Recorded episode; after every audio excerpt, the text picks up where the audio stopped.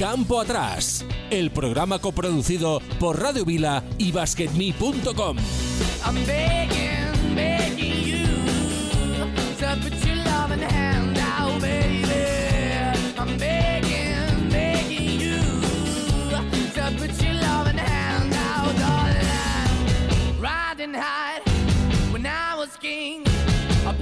Hola, ¿qué tal? Muy buenas a todos y bienvenidos 4 y 4 minutos. Esto es Campo Atrás, Radio Vila 90.8 FM y basketme.com. Aquí estamos un lunes más para hablar de baloncesto. Una hora por delante donde, como siempre, vamos a tratar un tema que ahora pondremos encima de la mesa. Para ello contaremos con el entrenador aragonés Joaquín Arnar Laoz entre otros, entrenó en CAI Zaragoza y Club Baloncesto Monzón. Con él pondremos el tema encima de la mesa y con el pedazo de equipo que, como siempre, compone Campo Atrás. Hablaremos de la evolución del baloncesto desde hace unos cuantos años hasta día de hoy. Hablaremos de las últimas décadas, de dónde estábamos, dónde estamos y hacia dónde nos podemos dirigir. El baloncesto, como todo en la vida, tiene que evolucionar y para no perder más adeptos de los que ya hemos perdido y ya hemos hablado aquí muchas veces el por qué, hay que evolucionar y traer cosas nuevas. De todo ello hablaremos desde ahora y durante una hora aproximadamente hasta pasados unos minutos de las 5 de la tarde. Es lunes, día 7 de marzo, si nos estás escuchando un directo, que sepas que puedes entrar a YouTube y si nos buscas por Campo Atrás Radio, ahí nos vas a ver en el estudio y en casa. Estaremos encantados de que en el chat nos dejes tu opinión y así podremos leerla. También estamos en Twitter, en arroba Campo Atrás Radio. Y si ya nos quieres decir, hacernos una oferta o hacernos un regalo, nos puedes escribir en campoatrásradio arroba gmail.com. Desde ahora y hasta las 5 de la tarde, aquí en Radio Vila 90.8 de la FM. Pero déjame primero que mande un saludo a nuestro querido amigo Omar, que está en Maspalomas foto, como siempre, nos ha mandado con su, eh, su gorrito de paja, sus gafas, su caipiriña, escuchando con sus iPod campo atrás. También saludar a los pibes del Mar de Plata al otro lado del charco en Argentina. Un fuerte saludo para el amigo de Juanma y todos los compañeros que tenemos allí en Sudamérica. Con, con ellos y con los que estamos aquí empezamos en campo atrás.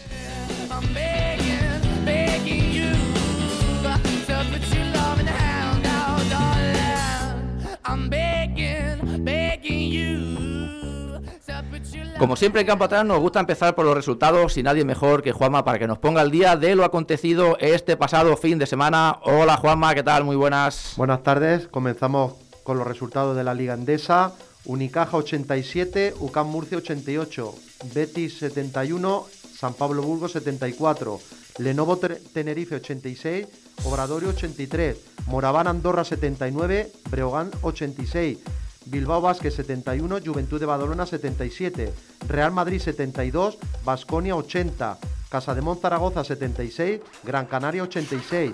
El Fuenlabrada Barça se jugará mañana martes a las 8 y media y el Valencia Basket Basi Manresa el lunes 14 a las 8 y media.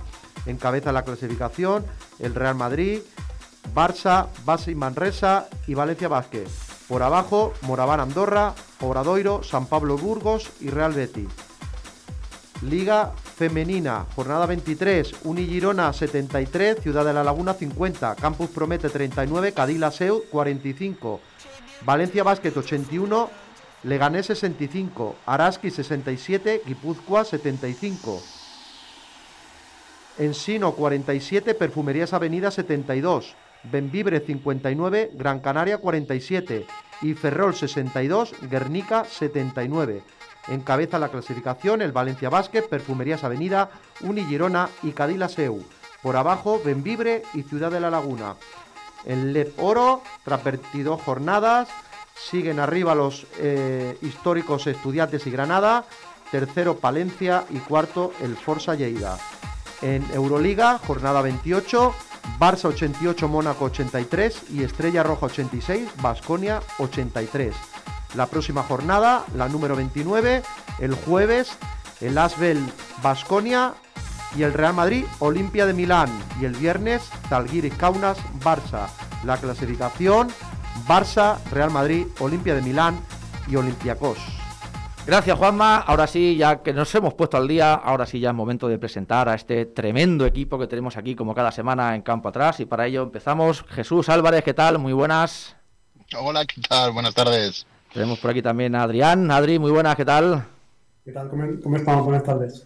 Y eh, don Carlos Ruf, ¿qué tal? Muy buenas, Carlos. Muy buenas tardes, programa especialísimo, especialísimo hoy con Joaquín Arnal, que nos va a explicar la evolución del baloncesto. Como veis, sigo con detrás con la bandera de Ucrania por los motivos que todo el mundo sabemos.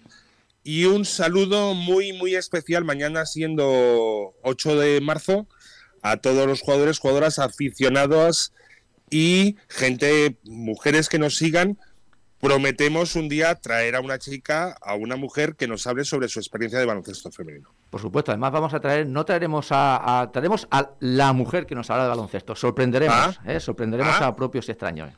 Caray.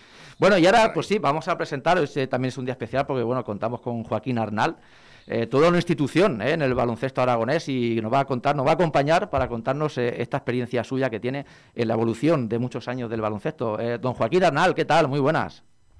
¿Qué tal? Muy buenas tardes. Pues eh, muchas gracias, primero de todo, eh, por haber aceptado nuestra invitación y querés pasar este ratito aquí con nosotros. Gracias a vosotros, es un auténtico placer. Bueno, eh, siempre empezamos por, por, poner el tema encima de la mesa. Es clara, es la evolución del baloncesto, ¿no? los que peinamos canas sabemos que ni existía la línea de tres puntos, fíjate si hace tiempo. Y, y, reglas como hemos hablado antes, que no se podía jugar por encima del aro. Para los más jóvenes mm, había solamente dos partes, no había cuatro cuartos como ahora y bueno, muchas más cosas. Y seguro que habrá cosas nuevas, pero, pero, permíteme, Joaquín, eh, que te vamos a hacer, hacemos siempre unas preguntillas a, los invitados, así una especie de como la pizarrilla de campo atrás. Es una especie de, preguntas, son inofensivas, ¿eh? son... Eh, pero para conocerte un poquito mejor y saber qué tipo de, entrenador o qué tipo de baloncesto te gusta. Así que yo te voy a hacer un par de ellas y luego abriré por aquí el, el micrófono para que los compañeros también te puedan hacer alguna. Así que Vamos a ponernos en situación, imagínate, empezamos el tema de, la pizarrilla de campo atrás y la primera pregunta es, eh, Joaquín, imagínate que quedan 25 segundos y vas tres abajo. ¿Tú eres de falta rápida o de buena defensa? De falta rápida en ese caso. seguro. Falta rápida, ¿por qué? ¿O por pues, eh, fundamentalmente porque, eh, a ver, si tú estás con tres abajo y toda la posesión, es decir, lo normal es que con, la cantidad. Yo hablo siempre en, en, baloncesto de, alto nivel, ¿eh? de, sí, sí, sí, por supuesto. jugadores de que es difícil que, pierdan el balón, que es difícil que, no lo gestionen bien. Es decir, son 3, 4, 5 segundos para, para intentar robar y si no, automáticamente falta, ¿no? Para, porque eh, además, eh, corres el peligro de que, el balón llegue al jugador que tú no quieres que llegue a la hora de hacer la, falta personal. Yo creo que en ese sentido somos conservadores. De todas maneras, siempre lo he dicho, es mucho más fácil decirlo eh, aquí sentado cómodamente en el salón de, mi casa, hoy además que es festivo, que en el momento en que, en que tienes que tomar esa, determinación a ciento y pico pulsaciones. la misma situación, pero a solo falta de, de cuatro segundos. En este caso va dos abajo. eres voy a por todas, si meto un triple y gano el partido, oye, vamos a forzar la prórroga y cinco minutos que Dios dirá. Como, perdona, ahí, en ese caso yo estoy defendiendo. Tú estás defendiendo. No, perdona, tienes el balón y estás dos eh, puntos abajo. Eres de meter un triple y voy a ganar el partido, o ser un poquito más conservador y una de dos y forzar la prórroga. ahí sí que ahí sí que la variable es muy importante, ¿no? Según cuál cuál sea mi, quinteto en ese momento en pista, cuál sea el, contrario, cuál ha sido la dinámica, quién ha estado más cerca de forzar o no, o no, forzar ese posible tiempo, eh, extra. Ahí sí que el, matiz es eh, muy importante. Generalmente, como fundamentalmente en mi época en, el baloncesto Monzón, en, Liga EVA, como eras un punto eh, inferior, recuerdo además un, partido con, San Josep de Badalona, entrenado por, por Costa, y además ese día no, vino Carlos, que, había llegado a, estar con ellos en, un momento determinado. Jugamos un, triple para ganar y aquel día salió, salió cara, ¿no? Pero ha, ocurrido al contrario, ¿no? El, hecho de, jugártela y Generalmente me la juega más a, intentar meter el tres. Eh, yo tengo alguna más, pero voy a dejar ahora eh, que Carlos se, se, lance. Carlos. Oye, que, bueno, primero buenas tardes. A ver, voy a intentar. Buenas tardes, Carlos. Mira, eh, ¿qué opinas tú de la evolución del baloncesto ahora que los saltos jueguen más por fuera y ya se haya perdido un poquito en el baloncesto de élite, sobre todo el típico pivot que juega de espaldas, ganchos y tal. ¿Eso es una evolución del juego? ¿Es una deformación del juego? ¿Es abrir el campo para poder jugar más unos contra unos? ¿El campo se ha hecho pequeño? Eh, mira, te, voy a explicar. Eh, ayer estuvimos viendo el, el partido Casa de Mon Gran Canaria, aquí en Zaragoza, donde bueno, eh, Porfirio en Gran Canaria pone un quinteto inicial en el cual están Oliver Stedic al 4 y Justo voy al 5, ¿no? Además de ello, hace colocar en algún momento a man Diop en, la, posición de 4 y el, y el equipo no fluye, o sea, en ningún momento fluye. Es un equipo que sí, que tiene rebote de ataque, pero los espacios son muy reducidos. En el momento en que sale Surna, el, 1 -4, el, único 4 puro de, Gran Canaria, el partido cambia absolutamente de, referencia. Es decir, a mí me gusta la evolución mucho del 4 a ser un jugador abierto, es decir, tú lo fuiste y de hecho creo que te lo comenté el día que, comimos. Que comimos juntos, sí, sí. Comimos juntos. Eh, tú, Carlos, eh, la mente de Manuel Comas, eh, en un momento determinado, él te quería traer a Zaragoza, pero para jugar de tres. Es decir, él ah. había intentado el,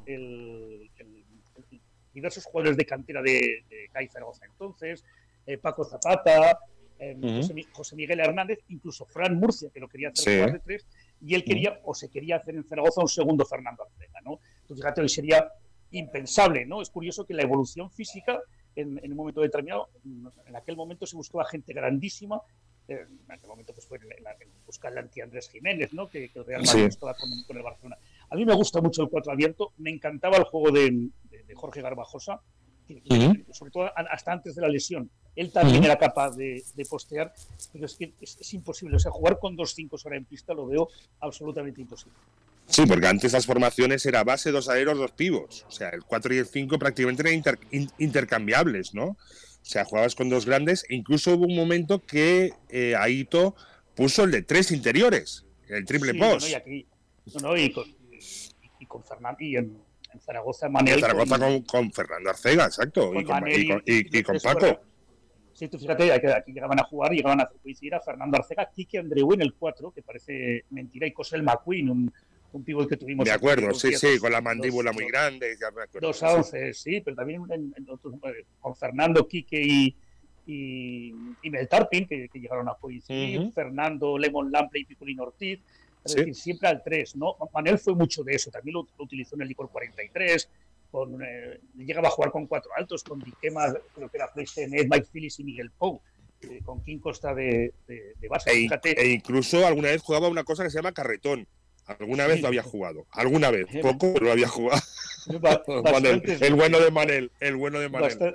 bastantes veces, o sea, nunca se me olvidará tener que defender un día que faltaba gente, defender yo a Omisius durante todo un entrenamiento del carretón. Imagínate cómo. corriendo, por el, corriendo por el fondo, ¿eh? De, lado a lado. Que estuvo un par de meses en Zaragoza, sí a Valdemar. Qué bueno. No sabía esa anécdota. Muy bien. Muy buena, muy buena. Sí, sí, pero el baloncesto ha evolucionado muchísimo. O sea, es que ahora ves gente de 2'10 manejándose como gente de antes de 2 metros. O sea, botando el balón, jugando uno contra uno. O sea, esa evolución técnica que gente de nuestra altura eh, no lo entregábamos porque los separábamos aleros y pivots y en un lado estaban los aleros practicando bote, tiro, pam, pam, y en el otro lado los adaptábamos a hacer ganchos, giros y tal, ¿Cómo ha cambiado eso, no? Pero ya desde pequeños, desde la base ya se está trabajando así o se siguen enseñando los fundamentos o aquello queda como del pleistoceno ya. Yo la, yo la verdad es que el baloncesto de base, por desgracia, lo sigo menos de lo que me gustaría. ¿no? Yo también mi, vinculación a los medios, pues prácticamente solo, me gusta mucho el baloncesto, bueno, me encanta el baloncesto Euroliga y, veo toda la serie posible. no, siempre me gusta, pero, pero me, me, entretiene. No sé ahora cómo se, se trabaja en ese sentido. Yo lo que sí que, eh, por los torneos que, eh, veo, eh, campeonatos de España, pues sigo viendo errores que en momento determinado también se veía. Es decir, tú ves una fase previa de un campeonato de España donde los Barcelona, Real Madrid, Juventud, etcétera, arrollan, presionan a toda pista cuando juegan pues contra el Colegio Jesuitas de Zaragoza o con la Gramanet o, o contra el Colegio del Pilar de Madrid, ¿no? Y sin embargo llega, llegan las finales y se, y todos son un poco amarrateguis, ¿no? A la hora de, zonear más, de, conceder el tiro. Es decir, ahí entra un poco también la valoración eh, resultado-formación, ¿no? Que, no es siempre incompatible, lógicamente, ¿no? Pero, pero a veces yo creo que esos errores que yo también cometí como entrenador de base en su momento se siguen cometiendo. Eh, luego en, en, la CB, pues, pues, ya estamos viendo, ¿no? Lo, ya no te digo en Euroliga, pero en la CB, pues eso, cada día jugadores más, más versátiles, eh, los treses de antes altos que se hacen cuatros, ¿vale? O sea, es, muy curioso, e incluso los cuatros que se hacen eh, cinco, ¿no? Es decir, sí, jugar con... yo creo que casi fuiste de los primeros en tener gente grande tiradora, estabas tú, estaba Corny Thompson, estaba... Estaba Ferran, sí, exacto, sí, sí, bueno, pero, pero era... Morales, que era el... El más cinco de todos, ¿no? Sí. Sí, sí. Sí, sí, pero yo creo que eso viene muy dado por la... Por, por, por tus habilidades, ¿no? A mí tampoco, a mí, eh, yo me acuerdo en mi caso, a mí siempre se me ha tildado de, no fajarme de las aros que prefería tirar. Y bueno, pues que yo es lo que hago bien. O sea, jugar, jugar, por ejemplo, con contacto, yo con el cuerpecillo que tenía, que medía 2,8, sí, pero pesaba 100 kilos justos, yo no me veía luchando contra, eh, contra no sé, contra un Ramón Rivas, que me medía lo mismo que yo y me sacaba 30 kilos. O sea, era, era ridículo. Está claro. Eh, pues tenía de jugar con mis habilidades, ¿no? Y bueno, pues siempre se me ha dicho que, pues bueno, pues ahora aprovecha el talento que tengo. Ahora, ahora, hubieras ganado mucho. ¿eh? Bueno, hubiera ganado mucho o no, porque tampoco era una persona muy ducha botando el balón. O sea, yo me botaba el balón y me lo botaba en el pie. Igual hubiera practicado más esa faceta del juego. Te digo que, por ejemplo, ayer, eh, por ponerte el ejemplo que vi ayer en directo, Surna, yo creo que no botó el balón una sola vez en todo el partido. Estoy casi convencido en este momento que no, vamos, seguro, estoy pensándolo. La única vez que tuvo que votar fue para dar un paso hacia canasta y la falló. Es curioso, hizo cinco o seis triples súper bien tirados, eh, hasta un semi al eh, semi porque él realmente salta poco, pero no se tiró el balón en ningún momento al suelo. Jorge Garbajosa tampoco se lo tiraba tantas veces. ¿eh? No, uno o dos botes como mucho. Una finta, para... una finta corta, sí, sí, para, para tirar generalmente hacia izquierdas y, Exacto. Bote de avance y ya está. Al final tú tienes que, hacer dos o tres cosas, pero hacerlas muy bien. Hacerlas bien, es que es esto, ¿no? Sí, sí. Y si no, y si no, y si saltas mucho, pues a machacarla. Pero bueno, como tampoco era mi caso. Aunque bueno, Carlos, con el paso de los años, eh, ahora se ha convertido, Joaquín, ahora Carlos juega mucho en la pintura. Aquí en campo atrás. Eh, le gusta mucho más jugar la pintura de lo que jugar. Fajador, ¿eh? ahora es un pivo fajador. Sí, sí. Fajador, me llaman el Titan Lux. pues oye, pues mira, yo me, yo me acuerdo de una anécdota. Ger Brown en su momento me dijo una cosa que yo me la tomé como un piropo y luego la pude a pensar y soy cabrón, ¿qué me has dicho? me dijo, me dijo, tú eres mejor jugador cuando no botas el balón. tú eres un gran jugador cuando no botas el balón. Qué grande Ger Brown. Ger Brown, sí, sí. Aún, aún, aún de vez en cuando hablo con él. Pobre de estar muy mayorcito ya pero qué genio y además trajo muchísimas novedades y él y George Carl hicieron avanzar al baloncesto aquí en España. ¿Tú te en, la evolución, eh, en la evolución del scouting y de las jugadas y el desarrollo de las jugadas. Son dos tíos muy importantes. Él, llega eh, primero con, con, vosotros, llega, pero en Vasconia eh, ellos cuentan que, que, él alucinaba cuando al llegar a, a España el entrenador se tenía que cambiar en el mismo eh, vestuario, de los jugadores, sí, sí. Para él eso le parecía inviable, o el hecho de no tener un despacho bien sea en el Exacto, sí, sí. El hecho de no tener un segundo ayudante para, mm, eh, para todo el tema de, del Vídeos y todo esto, sí, sí. Era un, era un genio. Es decir, yo no tuve la suerte de trabajar directamente con él en el banquillo porque había, habíamos sido apartados en un momento determinado de, de la estructura. Él estuvo también cinco meses en Zaragoza y pero sí que a partir de, pues por su relación con Manel y la mía con Manel, me, empecé a hacer los, los scouting con él y ahí aprendí un montón. Era, era un adelantado y yo creo que hizo mucho bien al baloncesto español. Muchísimo, más, de lo que se, más de lo que se cree. Mucho más de lo que se cree. Antes todos los equipos tenían de jugadas la 1, la 2, la puño y la nueva. y él trajo el libros con, pero bueno, con 80, 100 jugadas. Fíjate él, en esa evolución también, su Vasconia, eh, el que a nosotros en Zaragoza nos deja fuera de, la recién creada Liga Europea, que fue el inicio eh, del fin de, Zaragoza como, proyecto, y, al revés, el de Basconia como, fíjate, dónde, esto te hablo del 92, fíjate si somos sí, sí, sí, de la temporada 91-92, el equipo que ganaba aquel corte del, playoff iba para, para la...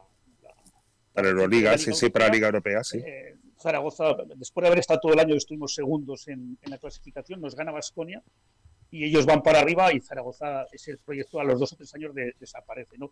Fíjate, aquel, aquel quinteto de, de, de, Brown era Pablo Lasso, Chicho Sibilio Aldós, eh, Joar Laucas, David Wood y Ramón Rivas. O sea, tú imagínate un equipazo. Un equipazo. Sí, pero el, peso y la cantidad de kilos que, él metía ¿no? en, la pista. Un equipo durísimo. De, durísimo, durísimo. y no sé si estaba Marcelo, Marcelo Nicola y gente de esa también no, Marcelo, Marcelo, Marcelo, había empezado la temporada, como, era junior y extranjero. Marcelo empieza la temporada y es sustituido a mitad de temporada por David Wood, el, jugador que había estado en Barcelona.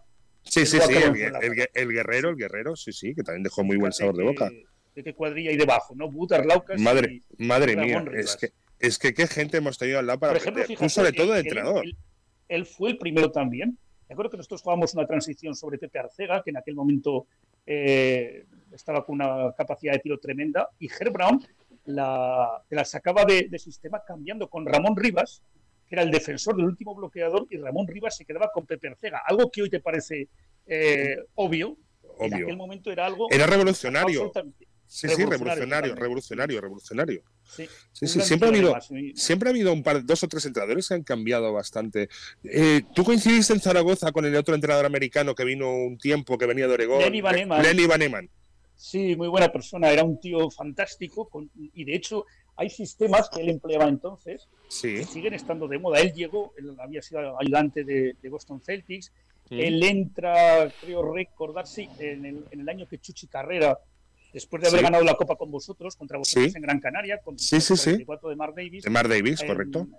Hay un momento ahí que, Chuchi se quiere seguir como entrenador, pero no goza de, toda la, confianza de, José Luis, ¿no? Que, estuvo loco por traer primero a, Lolo Sainz, eh, fundamentalmente, ¿no? En, aquel momento.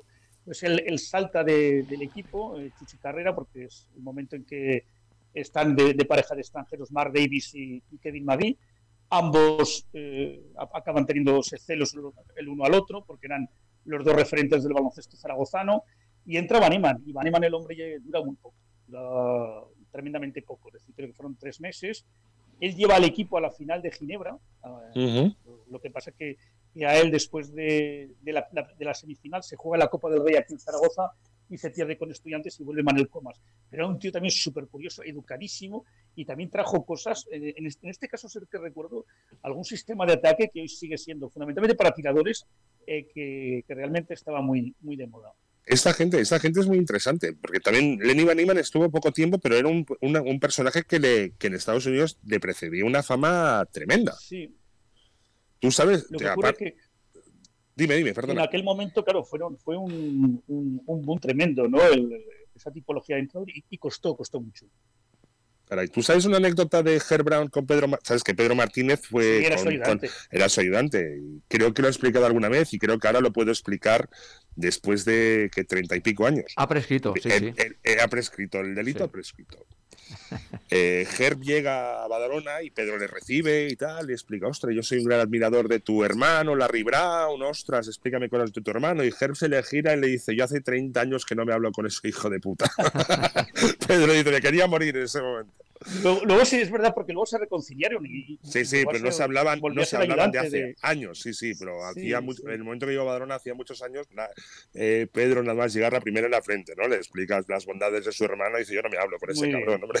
muy oportuno. Pues, muy oportuno, sí, entró con el pie derecho, sí. Luego Pedro acaba la temporada, ¿no? Sí, ganasteis además la Cora, ¿no? La, Cora, correcto, correcto, correcto, sí, sí, sí. sí, Sabolini de Escariolo, ¿no? Además, sí, señor. Escabolini, que ahora ves las imágenes y ves, ves a Escariolo un niño. Sí, claro. No sé qué día tener. No, si llegaba a los 30. Lo que tiene es un pacto con el diablo, ese hombre, para no envejecer.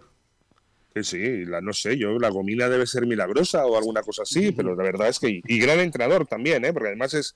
Porque entrenador la gente se cree que solamente es saber de sistemas y tal, y además hay que tener muchas cualidades, hay que saber. Yo, es que los entrenadores yo los, yo los admiro mucho con el tiempo. Porque es que no solo entrenador, has de ser psicólogo, has de ser motivador, eh, has de ser, eh, tener contento, como decía Kerr Brown, han de ser como las putas, porque has de tener contentos a todos. O sea, eh, es, muy complicado, es muy complicado. nosotros aquí en Zaragoza estamos viendo ahora lo mal que lo está pasando, por ejemplo, con Sarnau, ¿no? Y, pero creo que en general en, en, el baloncesto español, sí, bueno, en el europeo, salvo los de la antigua Yugoslavia, eh, yo creo que no hay una mitificación ni un respeto claro a la figura del entrenador. ¿eh? Es decir, es, yo ayer veía la despedida a Mike Krzyzewski en, en, Duke, en su universidad, sí. y quedas pasmado. O sea, es, pasmado, pasmado. Es algo espectacular. Es que aquí, excepto yo creo que Aito, ¿Y Lolo? te diría algo Lolo, algo, y por desgracia Antonio, la, la parte... Antonio Díaz Miguel, de, la, Díaz sí, Miguel, acabó mal, sí.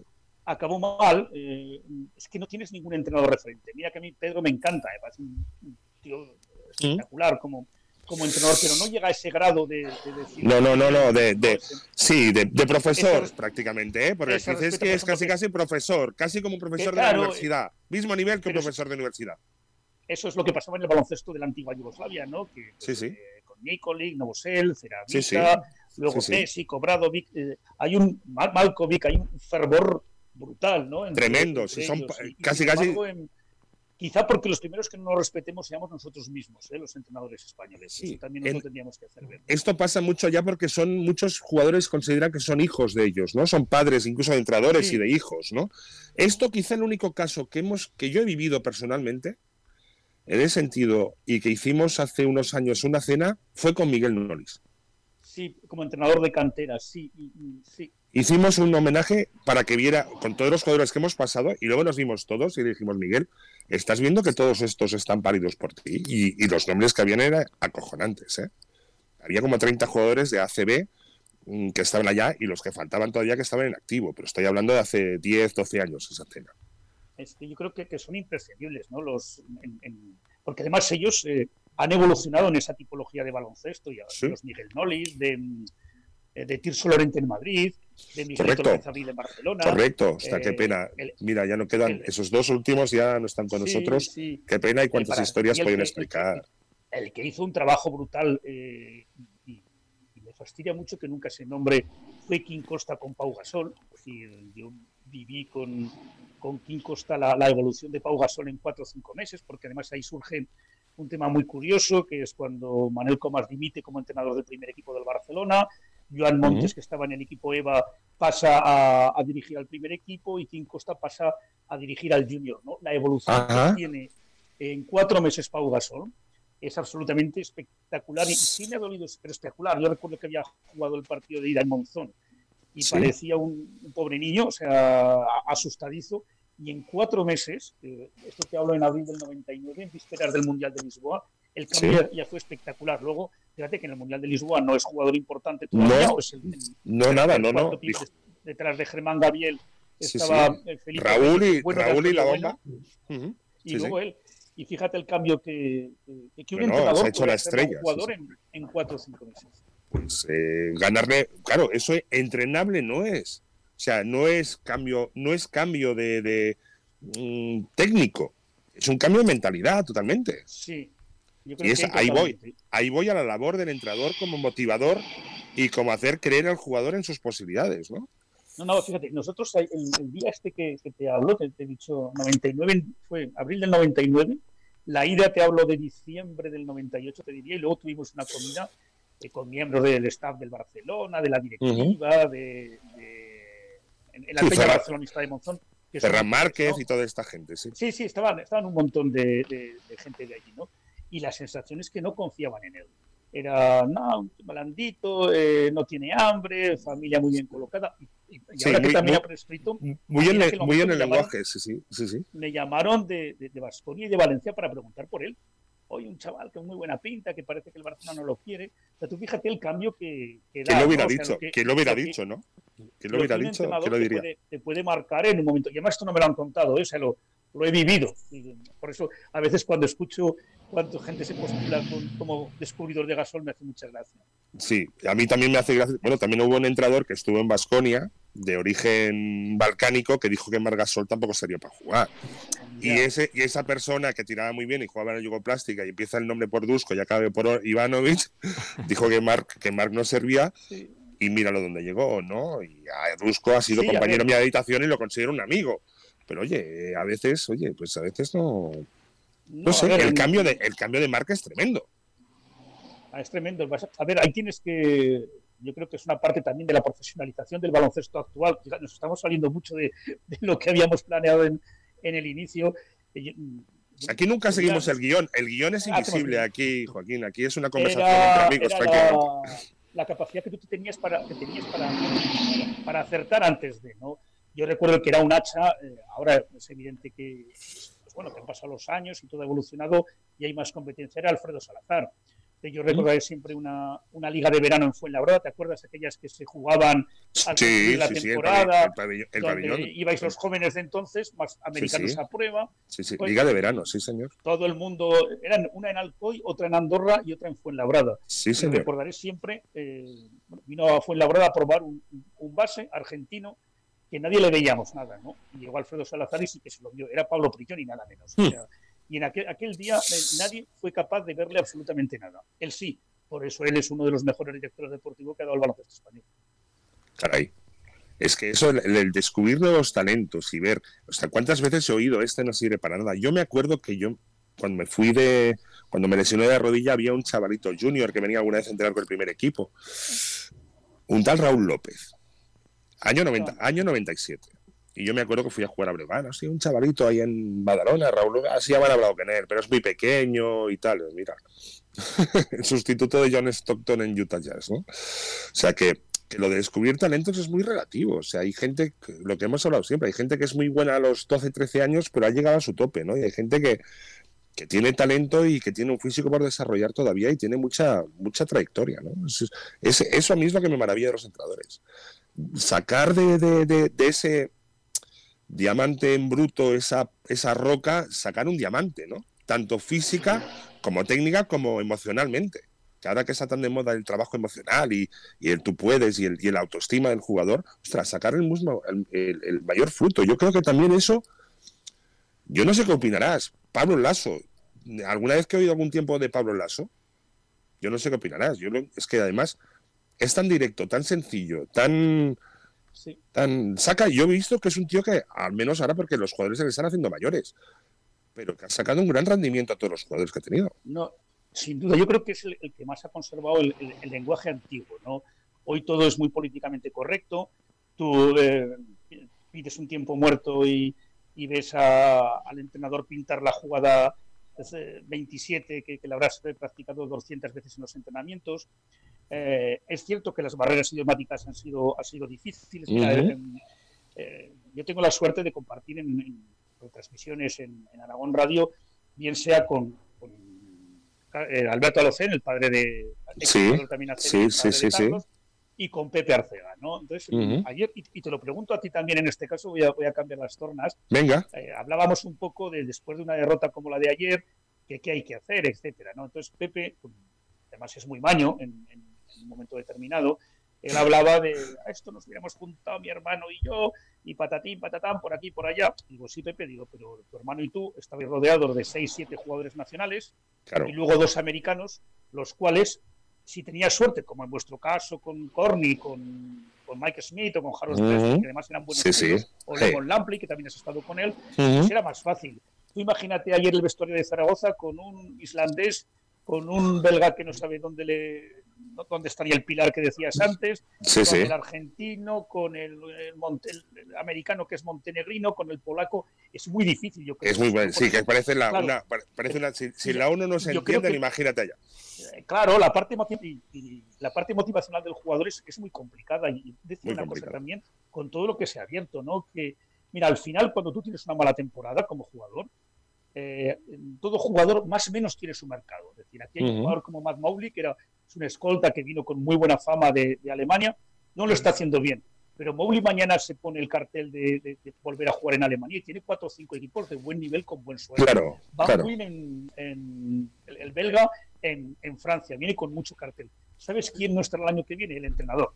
Si el entrenador lo hace mal, Exacto, paga por todos. No, no, claro, estás marcado ya. El jugador, al, el jugador al final eh, va a tener su sitio seguro. En, uno u otro sitio bajará un poquito el caché, lógicamente no será el mismo, ¿no? Pero mal que bien va a tener un sitio en, toda la Europa baloncesto. Muy bien. Bueno, oye, que parece un, diálogo entre Joaquín y yo. sí, a hacer alguna pregunta. Disparadle. Venga, eh, a ver, eh, Adrián, Jesús, alguna curiosidad, alguna cosa. Yo, es que, yo es que tengo, claro, yo he escuchado y tengo mucho que decir. primero, me, vi el partido ayer de, de, de, Zaragoza y yo, sinceramente, lo que hizo Shurna, también Shurna ayer parecía, parecía un, un Sergio de los 90, era increíble. O sea, el tío, como dices tú, el tío recibe Kira, no votaba y lo enchufó todo. Con esa mecánica que tiene, que es terrible, la mecánica que es, es de lo peor que he visto, pero el tío lo enchufó todo. Y es que, y veas al Banguin, a, a Radoncic, que, no, lo podían defender, y dices, es que no lo entiendo. No sé. Eso es lo primero, eso para empezar. Luego, y claro, eh, lo que decís de los entrenadores, igual a Ponsarnau siempre se le peca porque es muy buena persona. O sea, Ponsarnau parece que es un muy buen tipo y que no tiene carácter, y por eso yo creo que se le critica cuando yo creo que es un buen entrenador. Solo que, no sé, quizás el equipo de Zaragoza este año no está bien planificado desde dirección deportiva. Yo te pregunto a Joaquín, que supongo que, verás más partidos que yo. Pero claro, fichas a Mobley, que es un jugador con cartel, no está vendiendo bien. Fichas americanos como Bone, que vienen, que son desconocidos. Cook, que no está recuperado. Claro, yo no sé si el equipo está bien planificado desde, desde arriba. No sé si explico. Te lo pregunto. No, no, no, no, no, lo está, sin duda. El equipo yo creo que es el peor estructurado de los últimos años y de hecho es lo que le ha costado el puesto a Pep Cargón, ¿no? Sin duda. Yo creo que era un riesgo muy grande asumir una temporada con dos bases tan veteranos como Rodrigo y, Omar Cook. Mm. Eh, son dos jugadores que, son buenos gestionadores de ventajas porque son expertos, pero es difícil que ellos tú remontes con ellos cuando vas puesta abajo. Em, más también eh, son jugadores al final a los que les concedes el tiro. Sí que es verdad que Omar Cook ha mejorado con el tiempo, pero todos le han pasado los bloqueos por detrás y eso hoy te, te vamos, te, mortifica. Te condiciona, te condiciona. sí, sí, totalmente. Luego resulta que, sí, en los tres estás bien, estaban Okoye y Justa inicialmente, al final cuando se lesiona primero Justa entra Wacinski y cuando Okoye no se, eh, pues se vuelve a lesionar eh, se queda el, polaco, ¿no? Yo creo que ahí estás bien, pero en el 4 y el 5 estás tremendamente mal, ¿no? Es decir, yo creo que el bueno de Radon no acaba, es decir, sí que le atisbas cosas interesantes pero es evidente que cuando mejore la mano en el, en el 4, es que antes no podía jugar en el 3 y decías, bueno, podrá jugar en el 4, pero es que ahora tampoco puedes jugar en el 4 si no, tiras, ¿no? Y luego en el 5, pues por supuesto, ¿no? Es decir, tú tienes a, a Linason, que es una gran esperanza, pero que no ha acabado de rematar, y traes a un Deon Thompson pasado de forma, que ha sido un grandísimo 4, pero que en el 5 desde luego tiene unos problemas eh, terribles. Y lo de Jaume sí que es cierto, yo creo que ha etiquetado como buena persona. Eh, fíjate, aquí en Zaragoza Porfirio era un ídolo para la afición, pero no, era una persona especialmente querida en el entorno del club. Es un tío que no tiene que ser nada sencillo de trabajar. Él se vende muy bien, tiene una imagen perfecta y desde luego en Zaragoza lo hizo genial. Es decir, eh, sacó jugadores jóvenes, revalorizó a los veteranos, dio espectáculo y encima ganó. O sea, casi nada, ¿no? Todo lo que tú le puedas pedir a un entrenador pero que mm, eh, el bueno de Piauma eh, yo lo voy a sentir, pero es verdad. Es decir, es que además yo creo que los entrenadores también les pasa como los jugadores, pues en este momento no están en un buen momento de forma. Y tú ayer en un partido donde pierdes eh, de 10 durante todo el encuentro, al final te dejas tres tiempos muertos sin pedir. Es algo que además es, es muy gráfico, ¿no? A la hora de que la gente lo, lo ve, porque eso sí que es un hecho objetivo, sí, lo, lo, está pasando mal y, no lo merece, ¿no? tampoco sé lo que pasa en Eva. Hay un partido ahora contra recibes a Tenerife ahora y vas a Valencia. O sea, son dos partidos que lo normal es que vayas a jugar a Burgos dentro de tres semanas con dos derrotas más. Entonces ahí sí que se podía poner las cosas feas. No sé qué ocurrirá, pero yo creo que algún movimiento. También dices tú que eh, traes a Bon, que al final no es un 1, es un 2, porque si viste el final del partido es, era eh, un riesgo eh, absoluto. Y en el caso de Mowley, que, que, al final tú es, en el, lugar donde estés. Yo creo que Mowgli no es peor jugador que Thomason, el de Manresa. A mí no me lo parece. No, es peor jugador que Robertson, el de Obradoiro. No es peor jugador que Brandon Paul, el de, Juventud. Entonces, que, que tenga su, su, sitio y luego también algo muy importante que es difícilmente medible, eh, que es la capacidad de, yo por ejemplo esto no lo acabo de controlar, la capacidad de que tú traslades el potencial de un jugador de otra liga a la ACB. Es decir, a mí, por ejemplo, eso me cuesta en este momento. Es decir, este tío que hace tal cosa en Alemania, en Bélgica y en Francia, ¿cómo se extrapola luego a la, a la española? Luego al final te sale un tío como Francisco de Manresa, que jugaba en la segunda división y que tiene una baja temporal y fíjate el campañón que está haciendo. ¿no? ¿Sí? Evidentemente sí que hay pozo de entrenador sin duda en, en el DP. ¿Hasta qué punto? Dime, dime. No, yo hago una pregunta más eh, y ya, ya dejo a Jesús también que pregunte. También te quería preguntar por el caso de, de Mara, no sé si, bueno, imagino que, lo has seguido. el caso de Aymara, que si lo ves como el gran jugador maño, o sea, es que es un tipo de 2, 17 años, que tiene una pinta y unas cosas que parece por Fingis, Pau Gasol, y no sé, no sé qué opinas y, qué futuro le ves a Aymara. Ah, es, una, es una barbaridad el jugador, una barbaridad, no se podéis ni imaginar. Además está eh, muy, educado, muy educado a nivel deportivo porque su madre es, eh, jugadora internacional de, de voleibol y su padre Jaimara, un grandísimo jugador, más o menos la generación de Carlos, yo creo que uno o dos años más, eh, que no llegó a más por un problema de rodillas, ¿no? pero era un jugador excepcional. El chico es que lo tiene todo, o sea, es que es, a ver, me recuerda mucho la historia, siendo posiciones diferentes, a la de Santi Aldama, ¿no? También hijo de jugador eh, cantera maña con, jugadora de, voleibol y cabeza muy amueblada, ¿no? En, ambos casos, porque sus padres saben lo que es el deporte de élite. Es una auténtica barbaridad de jugador. Y llegamos a otro tema también. Es que lo veremos poco, yo creo. Eh, este es otro tema, ¿no? El tema de las canteras. fíjate quién le iba a decir a Zaragoza que, una generación tan, tan tremenda. Primero fue Sergi García, que era un añito más, que se lo llevó Valencia en un momento determinado cuando él estaba empezando a eclosionar en Zaragoza. Lo de Carlos, que era lógico, pero lo normal es que si Campazo no se hubiera ido a NBA, posiblemente hubiera tenido un par de añitos más a lo mejor cedido.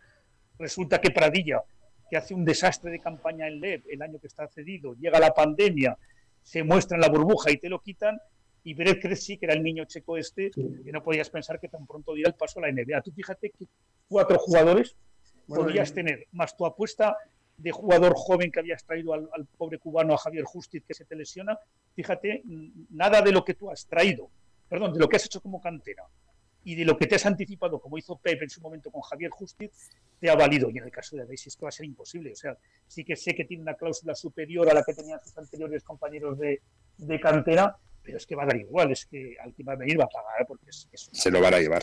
Tiene una mano tremenda, eh, es coordinado. Es decir, el otro día en, un partido de Liga EVA con 16 años hizo nueve mates. Pero es que hizo nueve mates, hizo seis triples. O sea, eh, claro, es que ante Me encanta. Eh, maneja bien el balón, corre el campo y, como te digo, y cabeza mueblada. Pues es difícil que se pierda. y eso que mira que lo hemos tenido oculto en Zaragoza, pero, pero, va a ser imposible. No se va a quedar ni, ni en Europa, ¿eh? yo creo que no, yo creo que no. Eh, Jesús, no sé si, si, estás por aquí todavía. Se ve que tienes que marcharte. Sí. Por estoy disfrutando mucho. Por estoy favor. retrasando mi marcha porque estoy disfrutando mucho. Queremos escucharte. No, mira, eh, yo, yo le quería preguntar eh, a Joaquín, em, bueno, y Carlos también, y Adrián, es una pregunta que dejo en el aire. ¿En qué, en qué momento consideráis, porque el tema del programa era un poco la evolución del baloncesto, y, sí. primero, ¿en qué creéis que ha evolucionado el baloncesto? Y anticipando un poco la respuesta a esta connotación sabida que habéis comentado antes de jugar con cuatro abiertos, incluso con cinco estructuras de cinco abiertos, ¿en qué momento de esa evolución de tiempo creéis que se ha producido la eclosión? Porque yo recuerdo eh, equipos como Benetton de Treviso de Mike D'Antoni o incluso el Zalgiris de finales de los 90, cuando se cuando se fundó, pues eh, se separaron FIBA y se formó la Euroliga, pues que ya tenía un juego con Garbajosa y con Sin y tal, un juego muy alegre, donde ya fomentaba una estructura de juego eh, de jugadores muy abiertos, perimetrales y con pivos tiradores. Pero ¿en qué momento emerge una tendencia, por decir una forma, porque yo creo que esto baloncesto también se mueve un poco por tendencias, de decir, bueno, eh, igual que en su momento Gaito implantó el triple post y había que tener un ala, un ala a los Jiménez y el anti Jiménez y todos los equipos buscaban ese tercer alero alto que pudiera alternar con la posición de ala pivot. ¿Cuándo creéis que se ha producido el boom definitivo y decir, bueno, ahora todo el mundo juega con sus cuatro, incluso cinco abiertos, cuatro pequeñitos, incluso un falso pivot?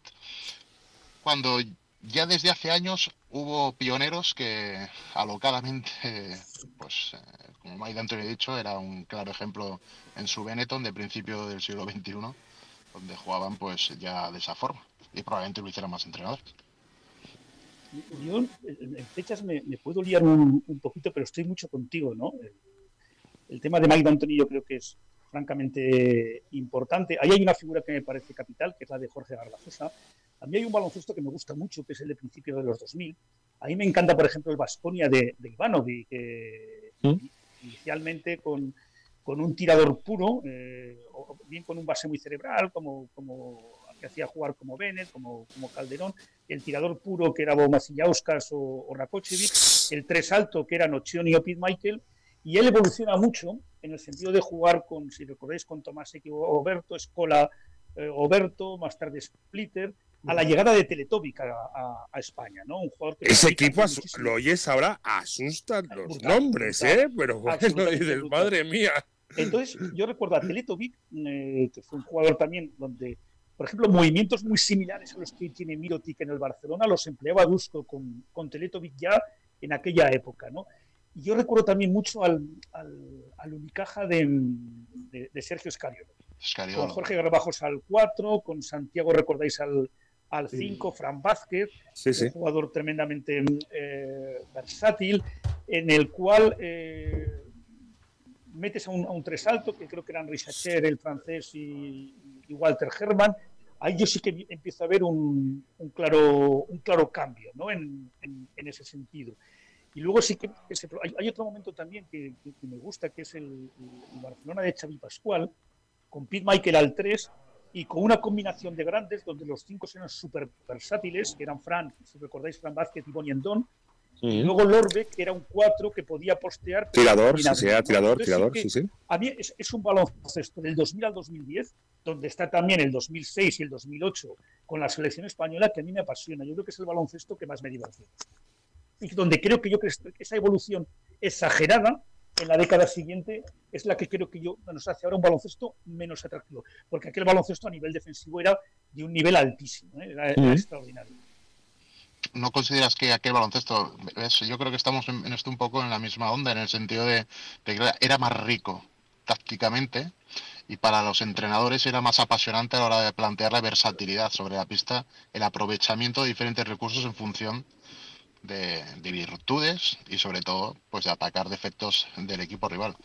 ¿Nos parece que hoy en día es mm, ciertamente previsible un poco las defensas de cambios automáticos, eh, jugar con cinco abiertos, eh, las situaciones muy de aclarados eh, en situaciones cortas de dos por dos? no sé, que, que, se ha llegado a un extremo ya muy radicalizado y, y, creéis que puede haber una especie de, no involución, un regreso a, bueno, a decir, vamos a utilizar eh, bueno, el, físico como envergadura, como obtención de ventajas, como aprovechamiento de los espacios cercanos, para intentar ser equipos a lo mejor, yo yo creo que hoy en día, por ejemplo, ya sí que Vicios es un entrenador un poco balcanizado, pero un poco chapado a, lo clásico. Eh, mucha triangulación, mucho juego cerca del aro, mucho generar eh, los mismatch a partir del juego cerca del aro para obtener espacios exteriores. Eh, invierte un poco el, concepto actual de tener el base jugón explosivo, él lo traslada un poco a, la inversa, ¿no? a, a generar ventaja de dentro a afuera y no de afuera a dentro no sé, ¿cómo veis un poco las posibilidades que nos puede, en esto de, mientras no haya un movimiento de reglamento, hacia dónde puede evolucionar un poco la tendencia de juego? ¿Cómo lo ves, Joaquín? A mí, a mí me gusta mucho el, baloncesto que, propone Jaskevicius, ¿eh? Puedo, tanto ofensiva como defensivamente. Luego, pues, podríamos considerar alguna cosa de su dirección, sobre todo en partidos eh, importantísimos, ¿no? Donde yo creo que hay un momento determinado que, desgasta demasiado emocionalmente al, jugador, pero a mí me gusta mucho, como me encantan sus situaciones también especiales de fondo de banda, situaciones para tiradores como Kurik, las que te comentaba antes para Mirotic, es verdad que bien postea, es el único eh, entrenador que todavía quiere realmente generar a partir del poste bajo, pues no lo sé, porque es que al final...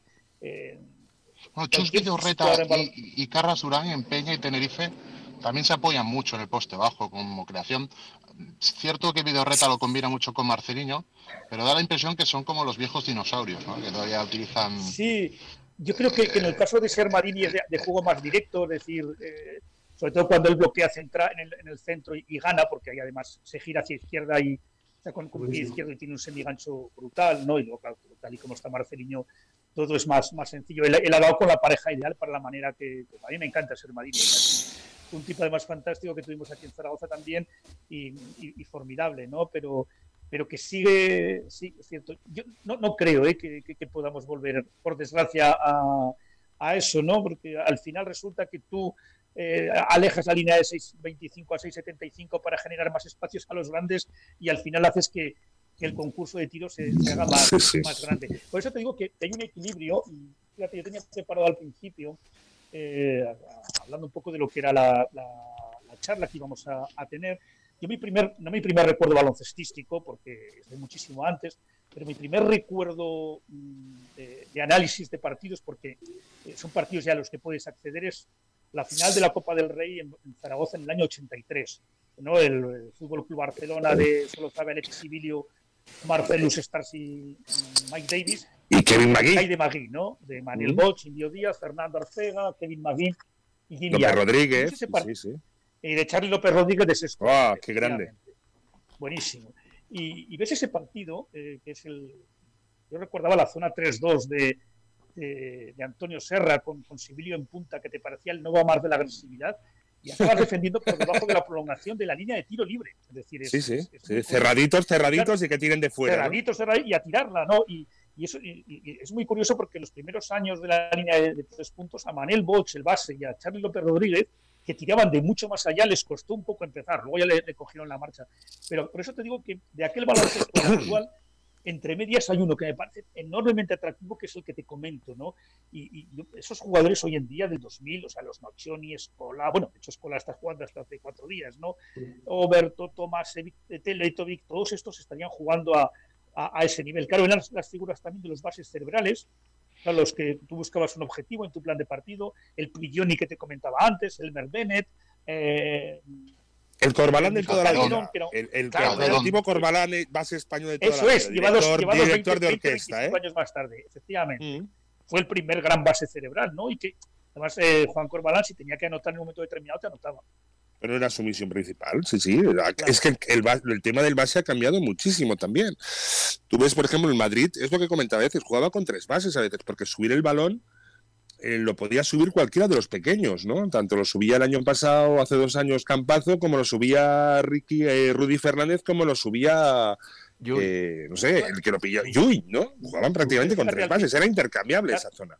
Sí, pero al final hay, alguien que tiene que llevarlo todo. Fíjate la liberación que ha tenido la Provitola este año. Sí. Jugando al 2. Pues es que a lo mejor no le daba para tanto, ¿no? En dirigir y además ahí es increíble la labor que ha hecho Jaskevicius con. Sí, la, ha descargado muchísimo, la ha descargado muchísimo. Sí, sí. lo ha convertido en, un escolta tirador, que además está, tremendo. que encima, además, lo más, importante es que le da la mentalidad defensiva, que no era sencilla. Pues, también hablemos del mérito del Barça siempre de buscar un base que sea un, director cerebral. Es que Carates es un tipo que en el fondo está muy valorado, o sea, es un tipo importantísimo del Barça. Y obviamente, si, eh, la promotora no es, no, es, un base puro. O sea, la promotora es un muy buen computador. Pero un director de juego no es. Eso es Calates. Calates es el base puro, el base chapado la antigua, por así decirlo, el base más tipo Nacho Rodríguez, eh, ya sé que es el síndrome Solozábal, igual que en el Barça tiene el síndrome EPI. Son dos síndromes de, porque equipos tienen jugadores tan marcados, además con su camiseta colgada ya, que parece que se tenga que tener ese prototipo de jugador. Es un poquito como el, como el Barça de fútbol, se busca el prototipo del 4 Guardiola, ¿no? El, organizador, ¿no? Pues parece que el Barcelona tiene que buscar su nuevo Solozábal o su nuevo Epi. Pero es que yo, creo que, yo creo que Calates, no sé si estaremos hablando del mejor base de Europa actualmente, yo estoy convencido que sí. Y top 3, top 5 de, todos los tiempos, ¿no? Como base cerebral, como base director, ¿eh? Es decir, mm. es un tío que cuando ves que penetra, cuando ves que, que rompe, es muy difícil de cubrir porque como mm, pienses que la va a pasar, te penetra y anota. Si le vas a cubrir para que no penetre y anote, te abre al, triple, ya puede tener a Mirotic, a Kuric, a quien sea, es, casi imposible de cubrir. Yo el único, problema con, con Calates es que siempre lo comparo con, con eh, Spanulis, Diamantidis, Papalucas y luego eh, eh Yanakis. Eh, es complicado porque bases griegos han habido tantos y tan buenos. Muy es algo diferente, pero es que para lo que para Barça de ahora, yo creo que es un tipo capital, o sea, no a nivel de Mirotic, pero en un segundo. Bueno, pues, pues, pues, casi casi, ¿eh? Es, es, brutal, te mueve, el, te mueve el equipo como nadie. Y quizás ya teniendo un base, un, un entrenador que ha sido base y de la categoría de servicios, quizás es una cosa que incluso en su evolución le puede ir muy bien, ¿no? Claro, seguro que además han sido, han sido compañeros. De todas maneras, Calates a mí me parece el jugador ideal para equipo grandísimo, para equipo top. ¿eh? Es decir, es que está en el, en el, en el sitio adecuado. A lo mejor tú tienes un equipo que pelea por, por media por media eh, tabla y, necesitas a otro, ¿no? Pues porque un, anotador, por ejemplo, lo que hizo la Provitola, si recordáis, en la Peña, ¿no? Cuando prácticamente él solo salva al equipo. Es que a Calata se le critica mucho que no tiene tiro, y es cierto, no, sería su mejor faceta, pero es que si tuviera tiro no hubiese venido a Europa. estaría aquí, estaría en Boston Celtics jugando. Claro, no hubiese venido a Europa. Es que el día que tiene el, tiro, aquel, el día que tiene el día malo que tiene el buen tiro, que son los días malos que tiene él, que cuando, acierta, eh, es un tío que fácilmente se te puede ir a 15, 20 puntos, 10 eh, asistencias y 7 rebotes. Es, algo brutal. Sí, y ahí Tiene la computadora en el cerebro, es tremendo. Sí, sí, sí. Sí, es un, jugadores, hay jugadores, bueno, hay tipos de base, ¿no? Base anotador, un tipo Georgievich, un tipo así, y bueno, pues es que al final el base también ha de ser el que reparta juego, ¿no? Yo prefiero un base que meta que dé 15 asistencias a un base que, meta 15 puntos, desde luego. O mi tanto, es que yo creo que la función del base, aunque los haya anotadores, pero si, si te ha metido, si te ha dado 15 asistencias, es más probable que tu equipo haya ganado que si no te ha metido 15 puntos. Si Exacto. hablamos de esa, esa función de quarterback, ¿no? Un poco. Exacto, sí, sí, sí. Es hacer jugar a tu compañero. de, hacer, de, hacer, jugar a la gente, sí, sí. Y antes que hablábamos... Eso... Dime, Joaquín, perdona. Sí, en la evolución esa, ¿tú te acuerdas, eh, Carlos, de, de, de Fede Ramiro, era un base que... Claro, Amarrategui, de aquellos que con el yo-yo puesto en la mano. Con el yo-yo puesto. Votando, la, anécdota de Fede Ramiro en, en, el caja de ronda de Mario Pesquera es que hubo un año que acabó con 41 minutos de media. ¿Sí? Eh, porque como jugó, sí, jugó... Eh, prórrogas, pues, tres, o cuatro prórrogas... Les salía más de 40 minutos por partido. y a lo mejor no, no, gastaban más de un par de tiros por, por, por encuentro. ¿eh? Es decir, ellos se dedicaban a hacer jugar eso. Era súper exagerado en un momento determinado pero que lo de, ahora es exagerado, es que son casi en muchas ocasiones los mejores anotadores de, los equipos. ¿eh? Por eso que, el modelo Barcelona me gusta porque es algo diferente en ese sentido y que me recuerda más al baloncesto que nos gustaba tanto. Y antes que hemos hablado un poco de la evolución eh, del baloncesto, ¿cuál crees que ha sido la mayor evolución, por ejemplo, de, los años 80, eh, ¿no? que se, se instauró la línea de tres puntos? Posteriormente luego se pusieron los cuatro cuartos. ¿Cuál crees que ha sido la mayor evolución que ha habido en nuestro baloncesto hasta el día de hoy? Lo más importante, vaya. Yo fuera fuera de la línea de tres puntos, que fue muy importante, el tema de los segundos de posesión. Para mí, cuatro segundos, seis segundos que no parece tanto son, son vitales, ¿no? Eh, y hay una norma que yo creo que se ha intentado recuperar en algún torneo amistoso, y es eh, aquello, de los más viejunos lo, lo recordaremos, ¿no? El árbitro no tenía la obligación de tocar el balón cuando... cuando que se puede sacar de banda cuando tú quieras. Banda, Y eso eh, facilitaba mucho la, inteligencia y la viveza del jugador. Yo, por ejemplo, creo mm. que un deporte que es tan evolutivo como el baloncesto, allí yo creo que, hemos dado un paso atrás. ¿no? Si, un balón sale fuera de banda que el árbitro no tiene que marcar, eh, tú sacas y, espabilas y, obligas a, a, la gente. ¿no? Pero como en la pregunta tuya, yo para mí indiscutiblemente el tiempo de posesión sí que ha marcado muchísimo, ¿no? Y luego ha cambiado el ritmo, ha cambiado el ritmo. También en el medio campo, yo creo que ha sido importante. ¿Y no pensáis que quizás el cambio de dos partes a cuatro cuartos es todavía más impactante? Es decir, eh, rompe las dinámicas de un partido cuatro veces, podemos decir. Siempre se ha visto que tú tienes un cuarto esplendoroso, te vas ganando de 10 puntos y al siguiente cuarto, con solamente dos minutos de descanso que había, eh, te remontan y, y, bueno, y puede llegar hasta perder el partido. ¿No pensáis que esa dinámica de, romper tanto también es muy importante, pasar de dos partes a cuatro? Sí. Yo creo que la CB lo intenta corregir este año también, quitando algún tiempo muerto de, los que había, porque sí que hay demasiados parones, es cierto. Es decir, eh, yo creo que ahí nosotros, el, europeo no tiene la mentalidad americana, en el sentido de que ellos son capaces de estar tres horas y pico en un partido, y yo creo que tienes mucha razón en eso, ¿no? Eh, los entrenadores además intentan jugar con ello a lo mejor para no pedir un tiempo muerto, para dar descanso a un jugador, eh, va, le, lo quito en los últimos el minuto y medio del primer cuarto, perdón, en, sí, digo bien, en el, último minuto del primer cuarto, los dos de descanso que son unos tres, más uno y medio, dos, con eso consigo casi diez minutos de descanso y juego con ello, ¿no?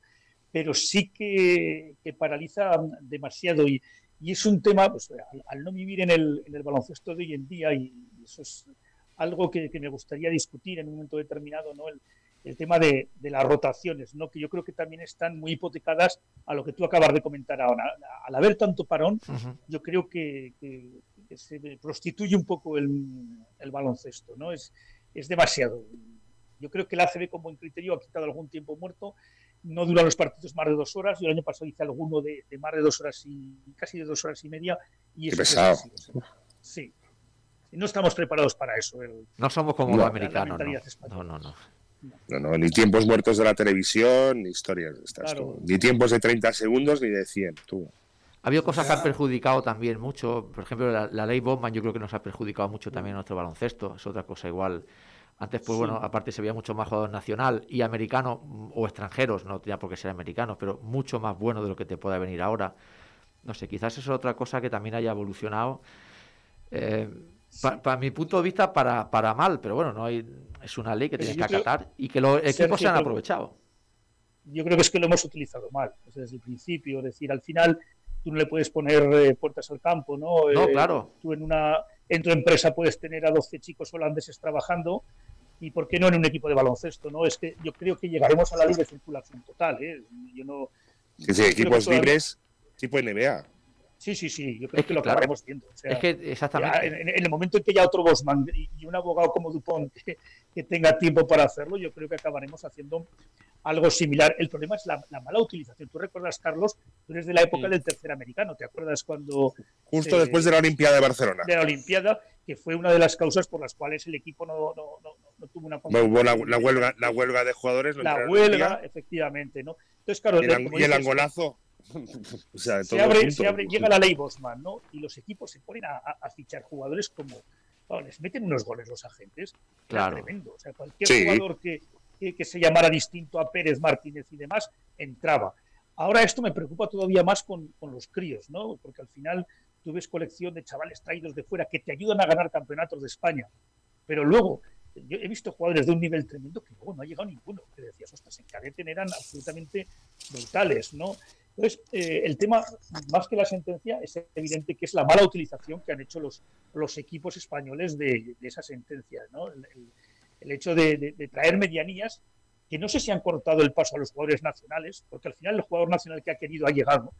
Y también es cierto que el jugador nacional en ese sentido se ha acomodado un poco, pues porque yo creo que eh, es evidente que la sociedad ha cambiado y eso nos daría para otro debate, ¿no? Eh, yo no sé, Carlos, lo que tú entrenabas, pero tú doblabas, te gritabas... menos, por la, menos, por la madrugada, el resto hoy del día... día bueno, hoy, hoy, en día es dificilísimo hacer algún jugador para un jugador. Era un orgullo el, que te llamaran para entrenar y para completar el roster de 12 aunque te pegaras todo el entrenamiento eh, haciendo sombra al botijo, ¿no? Que se dice aquí en, sí, Sí, Hoy en día eso es, es mucho más, más complejo. No, no, me, voy que tengo clase de inglés y tal y cual. Y, el fin de y bueno, y niños que el fin de semana no, este fin de semana no vendrá niño a jugar, pues nos vamos fuera. Ah, también es un habitual. ¿Y alguna cosa que veáis eh, que sería bueno implementar en el futuro, alguna norma? Ir hacia algún sitio, hacer algo diferente. Eh, no sé, si os ocurre algo, algo que penséis que, puede ser interesante. Yo, como, norma, como norma no lo sé. Eh, luego en algún momento saldrá lo de la anchura del campo y, demás. Sí, como parte del juego. Para la educación del jugador es importante eh, saber competir desde, desde críos. ¿no? Mira, yo os voy a contar una, una anécdota. Esto lo implantó Ranco Cerámica en Zaragoza, hablando un poco de, de, lo que era la dedicación de los jugadores eh, de toda la cantera. Tú fíjate lo que podía llegar a trabajar un, un jugador de categoría junior. Bueno, yo he recogido chicos como Dani Álvarez, Fabón, Angulo al mediodía para trabajar con ellos. Tres cuartos de hora. Eh, sí, a, unos cuantos. Bueno, pues Blanco instauró lo que se llamó la Liga Interna en, Zaragoza, ¿no? Entonces, en aquel momento estaba la categoría juvenil o junior. Eh, había, los jugadores llegaban a senior dos años más tarde, que es algo importante. Y teníamos un equipo infantil, dos equipos cadetes, dos juveniles y uno junior, ¿no? Entonces eh, se formaban equipos los domingos donde tú participabas con dos infantiles, dos, dos cadetes A, dos cadetes B, dos juveniles A, dos juveniles B y un junior. En pista siempre tenía que haber un jugador de cada categoría. Tú fíjate lo ah, que era un crío de 14 años jugar con un chaval de 20 que estaba jugando ya en ACB. Y competían todos los equipos del club, ¿no? Eso les generó una, eh, primero un aliciente tremendo de sentimiento de cantera y luego el tener que jugar, ¿no? El, saber tomar decisiones cuando juegas contra gente mayor y contra gente superior. Y a tenor de eso, yo creo que hay algo que volvería a implantar, y es que el jugador llega demasiado joven a senior en este momento. Mm. Es decir, cuando se quita, no sé si los dos años, pero al menos uno más, sí, yo creo que sería importante, porque esa función que la cubrió la Liga EVA en un momento determinado, con las fichas aquellas sub-23, si recordáis, ha desaparecido. Entonces yo creo que el jugador con 18, 18 años se ve que no tiene sitio en el primer equipo y sus expectativas bajan muchísimo. ¿no? Entonces, más allá de, las normas eh, de, campos, de vamos a estirar el campo, vamos, lo de ensanchar lo tengo muy claro que sí, eh, el pensar también en, darles... Eh, más formación. También al, al, jugador joven y no hacerles mayores tan pronto, ¿no? Porque yo creo que eso puede ser un error. Tienes tíos tan maduros como Carlos Alocen, es evidente, pero no todo el mundo es Carlos Alocen. Yo, una veo muy bien. Una de eso sería como a lo mejor mm, Joaquín se podría instaurar como hay en el fútbol una división de honor de juveniles, por así decirlo, ¿no? Una liga donde compitan ese tipo de jugadores que ahora mismo se intentó.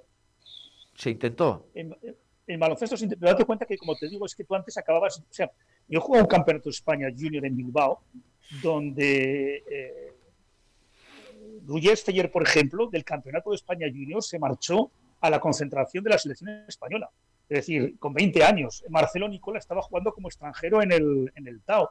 Es decir, que llegaban súper maduros en aquel momento. Entonces, eh, la liga no es fácil de llevar porque al final de cuentas un jugador de 20 años forma parte activa de la primera plantilla, a lo mejor no la podrías hacer. Nosotros sí que montamos también eh, con Basconia, con Peñas de Huesca, con Caja Madrid, con Villalba y con Real Madrid una especie de esa liga, ¿no? En, un momento determinado. Y jugábamos en localidades eh, de pueblos de, cercanos a la provincia, ¿no? Y la verdad que era daba también para mucha formación. Hoy en día sería muy complicado, con, los calendarios que hay complicados, pero yo sí que el hecho de, levantar dos años más a los jugadores para evitarles frustraciones eh, muy, muy tempranas, porque además, si os dais cuenta ahora, también daría para otro debate cómo están las categorías inferiores de la federación, cómo está la Liga LED, en qué condiciones económicas están, hacen que los jugadores acaben demasiado pronto abandonando el baloncesto. Sí, y, estudia, y estudiando y no se a trabajar, no se da pues cuenta. Un chaval de, no sé, Zaragoza que tenga un contrato en, no sé, en la otra punta de España por 500 euros. ¿Qué hace? Pues seguro, claro. Pues yo, no, hace nada. Yo una de las normas que sí me gustaría que se volviera a hacer, creo que, era bueno para el juego, no sé, si lo compartiréis o no, eh, es una norma que llevo hace mucho tiempo, que era del 1 más 1. ¿Os acordáis? ¿Del tiro libre? Hace, Hace, unos cuantos años. A mí me gustaba. ¿Y el 3 por 2 puñeta? El 3 por 2 yo creo que no, porque claro, te, exagera. Un jugador pero el 1 más 1 estaba muy bien. Estaba muy bien. Además recuerdo que eso iba, iba unido a la opción banda, ¿os recordáis? Sí, correcto. sí, tiro banda, exacto. Sí, sí. Tenías el, derecho de opción que se llamaba. Eso como entrenador, eso sí que era terrible. O sea, porque ahí sí que he visto perder partidos por tomar una u otra determinación. ¿no? Claro, imagínate que vas uno abajo y tienes un 1 más 1 a falta de 7 segundos. Y es decisión de tirar el 1 más 1 o de sacar de banda. ¿no? Ahí sí que se veían cosas. Pero es muy antigua esa norma. ¿eh? Muy antigua, sí. Luego lo miraré a ver en qué. Del 80, y, 80 y algo. 80 y largo, sí, sí, de cuando veamos los partidos en Estudio Estadio los domingos por la mañana. Yo me acuerdo del 1 más 1. No creo que llegara a los 90, fíjate. Esa, esa sí. no, creo que llegara, no creo que llegara a los 90. Pero yo creo que esa, esa norma. Eh, muy interesante, sí, señor. Sí, yo creo que beneficiaría al que va ganando. Te voy a decir por qué. Porque el equipo que va perdiendo, ¿qué es lo que busca? Hacer falta rápida si puede ser el peor tirador del equipo rival. Si tú tienes la opción de, como bien dices, poder elegir banda, pues ahí de esa manera es una cosa que, no sé, que parece que, eh, eh, como está ahora, favorece al infractor. Y a mí eso me da mucha rabia. Sí, es cierto. Entonces el uno más uno yo creo que además duró muy poco tiempo, ¿eh? estuvo pocos años. Muy poco, muy poco, era, una norma muy, muy curiosa. Mira, luego, luego lo miraré bien. Eh, yo me acuerdo en la época de juego que empezó a jugar Andrés Jiménez en el Barcelona, Andrés Jiménez tenía la fama de tirar malos tiros. Sí. Todo el mundo iba por Andrés Jiménez. Hombre, claro, sí, sí. Claro, es que es, es la picaresca, sabes que es muy difícil que te meta los dos. Muy difícil. No, y bajo un partido caliente, el primer tiro cómo me gustaba aquello de uno, un tiro y rebote que decía el árbitro, levantaba una mano, un dedo y si metía, venga, había otro. Correcto. Sí, era, era, era, muy bueno. Yo creo que le daba más eso, más aliciente, más rapidez al juego, porque si fallaba, pues ya estabas otra vez en juego, no sé. pues sabes qué norma para mí, que no la acabé de vivir del todo, la viví muy al final de mi carrera, eh, los saques de fondo en ataque. Es una cosa que me llegó a encantar. Es difícil sacar de fondo, ¿eh? Yo, yo, creo que jugué, yo creo que jugué uno o dos años con saques de fondo. Eh, pero lo de que todo eran bandas y tal, y sacar de fondo era encantador. Y, y O sea, lo encuentro, chulísimo. Lo jugarías con, con Aracena. Con, Aracena, o incluso mi último año de LEP, o el, o, el, primer año de LEP en Lérida, creo que lo viví. Sí. Antes no lo llegué a vivir. Con Edu Torras. El, saque de fondo, por ejemplo, lo que decía antes, es una maravilla ver los saques de fondo de, Saras. Sí, Hay situaciones súper super chulas y algunas de Chus Vidorreta también. El otro día contra el Mónaco, dos saques de fondo igual de Calates con triple de Mirotis, que dices, pero bueno, te ha hecho una, vale, un despiste, pero te ha hecho eh, tres minutos más tarde otra igual, no puede igual, ser. Igual, y no, y no sabes cómo te la ha hecho, y la defiendes de una manera, te la hace, y te la defiendes de otra, y, no, y, te la hace igual. Sí, es, es tremendo. si no es saque a triple de Mirotic, es pase a Curis que debajo del aro te, te, a tablero y canasta, no sé. Sí, sí, sí. No, no, yo no encuentro una bueno, y, después para los pivots y tal, el cambio de la zona, ¿no? Hacerla rectangular en vez de truncada, ¿no? Sí, sí, ¿cómo genera el tío los saques de fondo? ¿Qué partido le saca, eh? Sí, sí. sí. las normas más o menos se han ido acercando mucho, eh, al menos en la forma del campo, a la NBA, mucho, ¿no? Luego, no, sé vosotros, eh, yo sí que estoy echando mucho en falta. Eh, sí que Pablo lo, lo, utilizaba en su momento, lo utilizó mucho Porfirio aquí en el, en el, su último año en Zaragoza las zonas, hablando no, las zonas eh, físicas, sino las, zonas defensivas, ¿no? Cada día se hacen menos, es decir, es este extraño verlos. El otro día Abel Comerci lo vi en, Breogán hacerla con, contra Juventud en, algún momento, eh, porque creaban mucha confusión en, en, ese sentido. hemos vivido, hemos vivido de todo, ¿eh? la 3-2 matchup ahí siguiendo los cortes, y las, coño, las zonas mixtas, no cuatro. Carlos, no te, no, te, he contado yo, creo que te la conté en la comida, la, anécdota con Juventud CAI Zaragoza con la zona de ajustes de Manuel Comas. no. sabes. Bueno, venís a Zaragoza a jugar y vamos en el descanso 15 abajo. Habéis metido de todos los colores, Villa Campa, Marga, Los Jofresa, Corny, todos. O sea, nos habíais metido de todos los colores, 15 abajo. Total que debutaba con nosotros un americano que se llamaba Gerald Padio, era ah. despistado como, como él solo, o sea, un tío despistadísimo. Total, que llegamos en el descanso y, llega Manel y dice, vamos a poner la soneta de ajustes. Y, hostia, Manel, digo, ¿cómo vamos a hacerla si no la hemos trabajado todavía? Está el tío este, el padio, que no se entera de nada. Dice, precisamente por eso. Dice, como no se va a enterar de nada, dice, lo vamos a poner de punta. Dice, entre el inglés que tenemos tuyo, que no nos va a entender, y lo empanado que va, dice, cuando Jordi vea la, y el Lolo vea en la zona, dice, se van a cojonar. Hostia, Digo, imposible. Bueno, empieza, empieza la segunda parte. Eh, lo, que, lo que tú dices, Patio estaba en la punta, unas veces eh, seguía el corte, otras no lo seguía, eh, dejaba tirar solo a Villacampa, dejaba tirar solo a Ferran en, en, la punta de la... Y ¿Qué está defendiendo, no? Claro, el tío, no, tenía ni, no tenías idea de lo que estabais atacando, ¿no? Sí, sí, Acabó el partido y el puñetero Manera luego hizo un serial de, cinco días en el Heraldo de Aragón, cuando lo leían 150.000 personas, diciendo así ganamos al, al, Juventud de Zaragoza con la zona de ajustes. O sea, muchas veces esa es muy buena porque yo la recuerdo, el pobre Padio que no sabía por dónde le entraba, ¿no? Pero, pero es cierto, como fuera de la anécdota, que en aquel momento el que era un mago en eso era Mario Pesquera, las zonas de, ajuste, lo, lo, lo, que hacían, ¿no? Y, y Porfirio hace dos años, perdón, hace tres ya en Zaragoza, lo consiguió implantar, ¿no? Con una zona también que al final no sabías que, que atacar. Si defendías zona, hombre. Han, desaparecido en este momento, sí. Han desaparecido, sí, sí. sí Las utilizó mucho Pepo en el, en el famoso Mundial en el 2006. Sí. Esas zonas cambiantes, mixtas, triángulos y dos. Bueno, triángulo y dos, madre mía. Eso, sí, sí. muy curioso. Joaquín, te quería hacer dos preguntas, las últimas ya del programa. Muy bien. Eh, los que recordamos al CAI de Zaragoza, el actual Club Baloncesto Zaragoza eh, está en búsqueda, en búsqueda de su identidad, mm, está, está en el camino. Y luego otra es eh, el Huesca va, va último en Letoro, con una situación bastante complicada.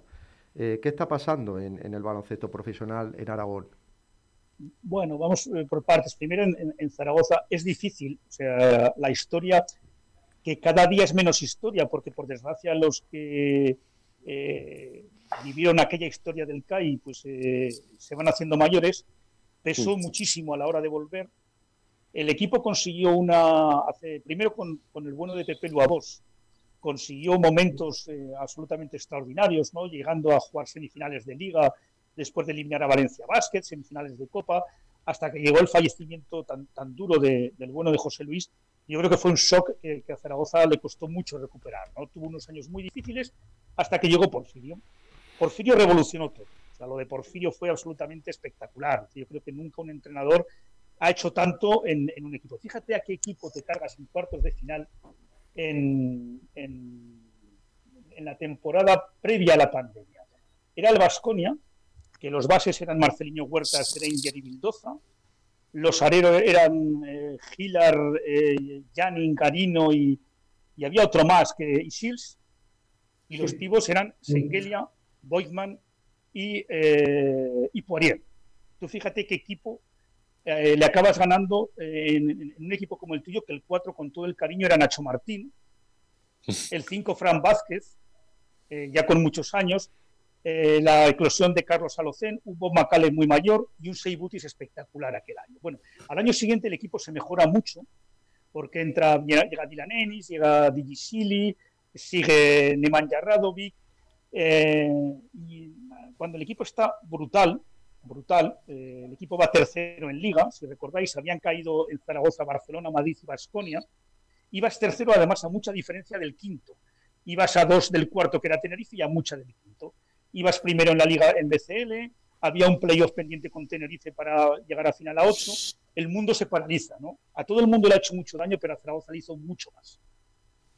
Eh, llegan las burbujas que, no, hicieron justicia a la, campaña y eh, empiezas a construir un equipo otra vez con Porfirio. Porfirio, el último día que porfía de rescindir contrato en Zaragoza, después de haber prometido al presidente que iba a seguir, en el último momento dice que no sé con una plantilla ya en un 80% planificada.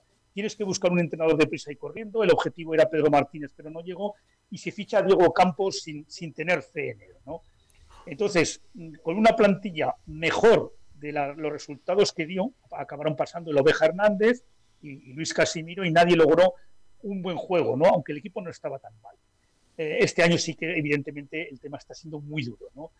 y está costando volver a ver a la gente en el pabellón espero que sea pasajero. Mm, sí que es cierto que Zaragoza no maneja un gran presupuesto y Zaragoza está por debajo de los tres Euroliga, de Valencia, de Unicaja, de los dos eh, Canarios Seguro, de Murcia. Me atrevería a decir que, bueno, de Juventus Seguro también. Eh, al final, Zaragoza, para que os hagáis una idea, hace dos años y medio era el Manresa de este año. Entonces, sí que va a costar, pero yo espero volver. Lo de Huesca es que a mí me parece absolutamente vergonzoso que puedas estar compitiendo en, la Liga D como lo están haciendo estos chicos. ¿no?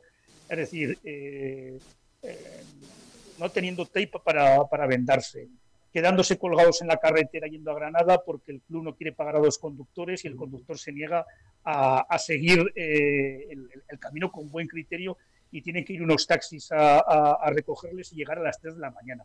El entrenador adelantando el dinero de la gasolina, eh, te podía contar los jugadores sin cobrar. Es decir, en el mes de, diciembre ya te debían dos meses y medio.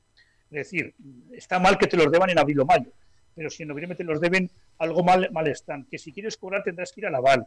Ayer se presentaron con ocho jugadores. Es decir, es, me parece eh, lamentable de una, de una ciudad con tanto baloncesto que sí que tienes un sentimiento de pena grandísimo, porque ahí sí que yo veo que el roto es tan grande que excepto que en un momento determinado la Sociedad Deportiva Huesca de Fútbol, que tiene una gestión espectacular, se apiade y destine una parte del presupuesto, que en un equipo de segunda división es altísimo, al baloncesto, está perdido absolutamente. Pero de verdad que me produce una sensación de pena lo que, lo que se está viviendo en Huesca, tremenda, ¿no? Y, al final lo hemos estado un poco callando durante un tiempo, pues por respeto a la institución, por respeto a amigos que te lo cuentan, porque a fin de cuentas tú cuando eres formas parte a lo mejor de, la prensa, tú sabes cosa como amigo que, no puedes luego soltar como, como colaborador, no como periodista que no, me, que no me considero, pero es lamentable. Entonces, resumiendo, Zaragoza, yo creo que va a ser muy importante que este año te, salves, que no está nada fácil, porque los de abajo están jugando bien. Yo este fin de semana he visto todos los partidos de los de abajo y el que peor sensación ha producido es Zaragoza, porque incluso Burgos, Betis, es un buen partido de baloncesto con muchos nervios pero muy intenso. Obradoiro compite como un animal en Tenerife hasta, hasta el final. Andorra no lo vi, que es el equipo que yo creo que tampoco tiene, tiene buena pinta, pero Zaragoza tiene que salvar este año como sea. Viene un, ha venido un director deportivo nuevo y volver a generar algo, algo diferente. En el caso de Huesca lo veo más que negro. Pues mira que nos da pena, ¿eh? los que hemos vivido el baloncesto de los 80, lo que de, con la magia y bueno, por, favor, por favor. ahí con Brian, Brian, Jackson y Ranger Hall, nada tanto, hay tanto. Cantando Edu Sabater, ¿no? votaban, hombre, Edu Sabater, toda la gente, sí, sí, Vallecas Hernández, ese...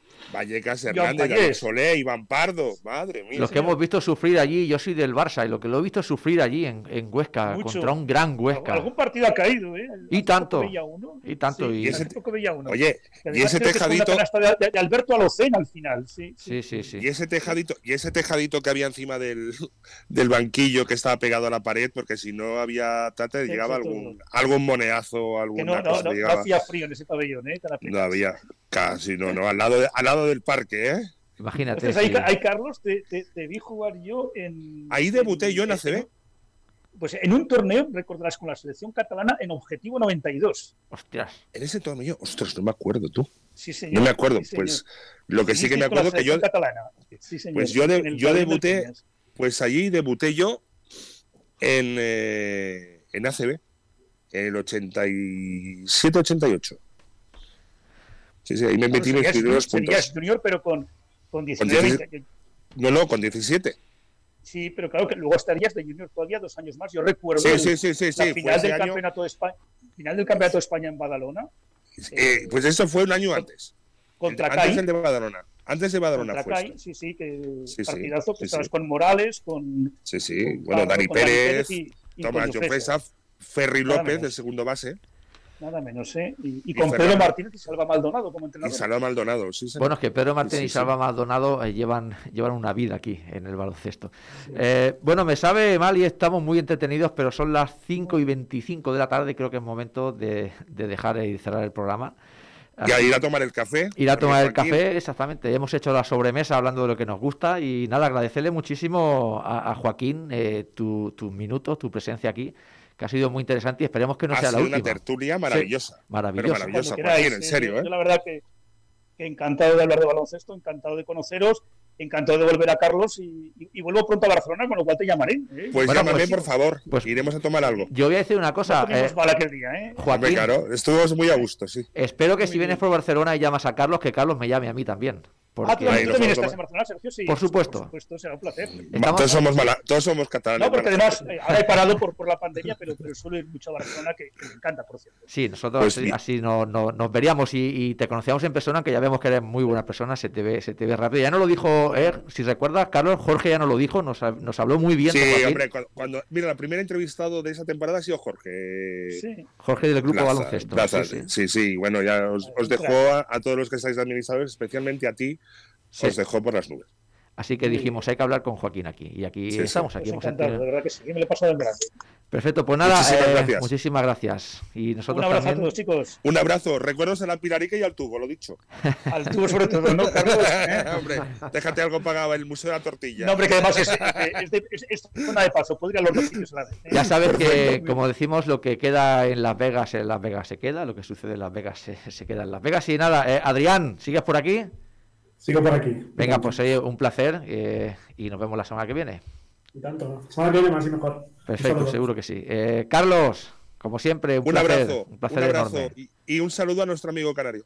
Por supuesto, ahí está el tío, me ha enseñado hoy con los iPods, eh, las gafas de sol, sin camiseta y tomándose una caipiriña, espectacular. Anda, que vaya, vaya invierno nos está dando este. Este y los pibes de- del Mar de la Plata, que no se nos olviden que nos Eso, escuchan desde el otro lado, otro del lado del charco. charco, Por un supuesto. saludo. Un saludo a todos. Juanma, nos vemos la semana que viene. Hasta la semana que viene. Roque, con Maite Saituk, que la tendrás por aquí seguro de fondo, la canción que nos hemos hecho nuestra. Aquí os despedimos a todos en Radio Vila y basketme.com. Y hasta la semana que viene, mucho baloncesto y sed buenos. Hasta luego. Adiós.